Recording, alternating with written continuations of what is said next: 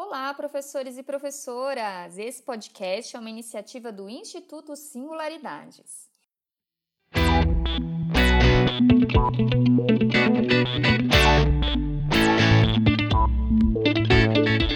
Meu nome é Adriessa Santos, eu sou mestre em Ciências pela USP, especialista em Neurociência e Educação, pós-graduada na Moderna Educação pela PUC, bióloga pela UMC e graduando em Pedagogia pelo Mackenzie.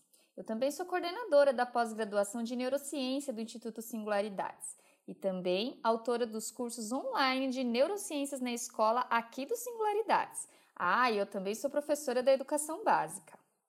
No episódio de hoje, teremos a participação especial de uma pessoa muito querida, a Alessandra Cabral. Ela é especialista em neurociência pelo Instituto Singularidades.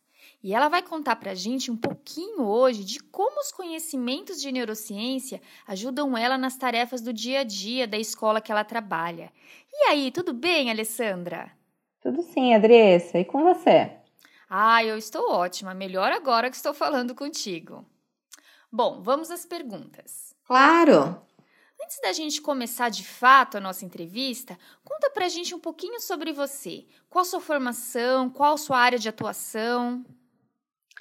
Então, eu sou formada em letras, com licenciatura em inglês pela PUC e atuo como professora de língua inglesa há mais de 15 anos, lecionando em escola de idiomas, ensino regular e programa bilíngue de imersão.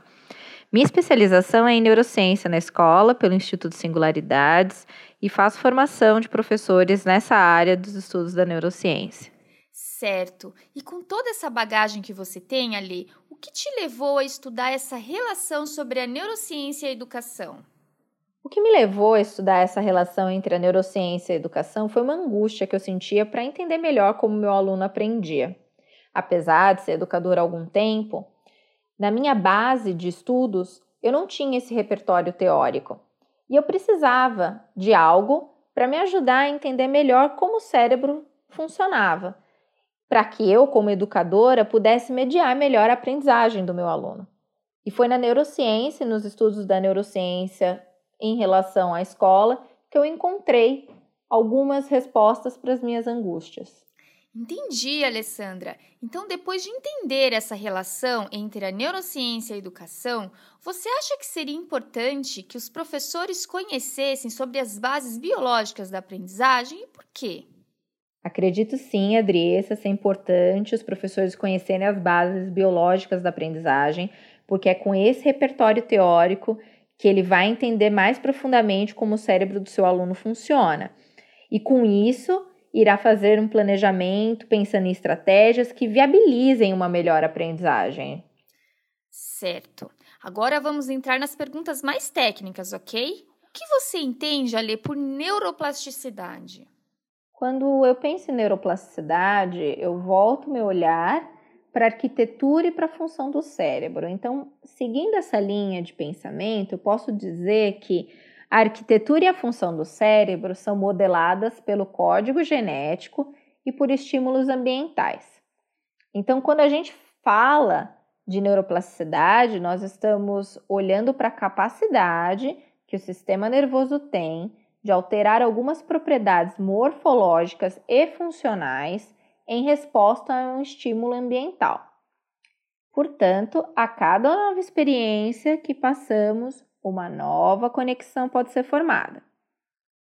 Sabe-se que o sistema nervoso é extremamente plástico nos primeiros anos de vida e que isso pode ser explicado pelo longo período de maturação do cérebro.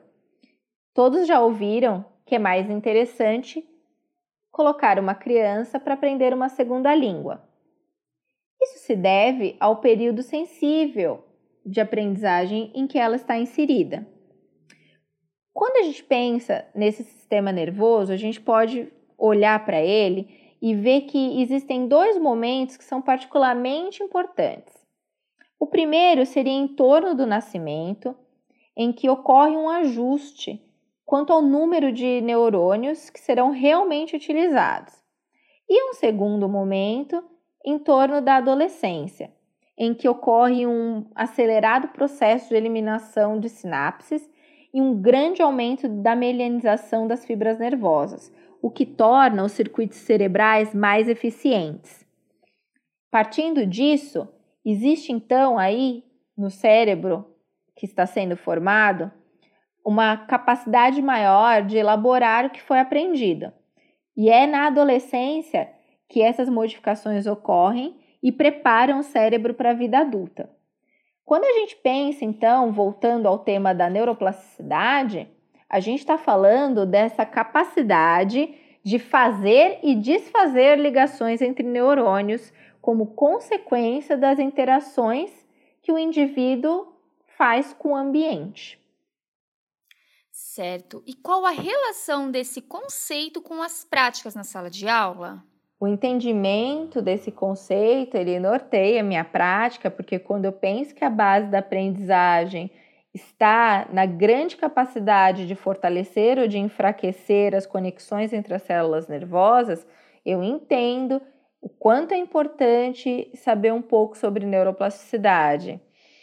E quando olhamos para a educação e sabemos que o, o, o tamanho do potencial que a educação tem de provocar alterações dos tipos de conexão que o indivíduo irá fazer na vida, eu volto meu olhar para minha sala de aula e vejo que preciso proporcionar um ambiente rico em estímulos, em que o aluno possa revisitar o conteúdo de diversas formas, pensando em fortalecer as sinapses construídas para que, ao estimulá-lo com algum novo conteúdo, ele consiga fazer associações e, dessa forma, estabelecer novas conexões neuronais. Nossa, que bacana, Lê. E quais dicas você daria para quem está ouvindo a gente agora? Uma das dicas que eu daria é, ao entender um pouco mais sobre como o cérebro funciona, volte o seu olhar para a sua prática. Tente modificar, tente criar novos caminhos. Uma outra sugestão seria ler, tenha embasamento teórico entenda sobre como o cérebro funciona, buscando bons conhecimentos e estudos neurocientíficos. Uma das sugestões seria o livro Neurociência e Educação, do Ramon Consens e Leonor Guerra. E é, esse livro é um livro muito utilizado para quem estuda neurociência e educação e traz um conhecimento que é, é nos ajuda como base para os estudos da neurociência. Olha que dica de ouro, hein, pessoal?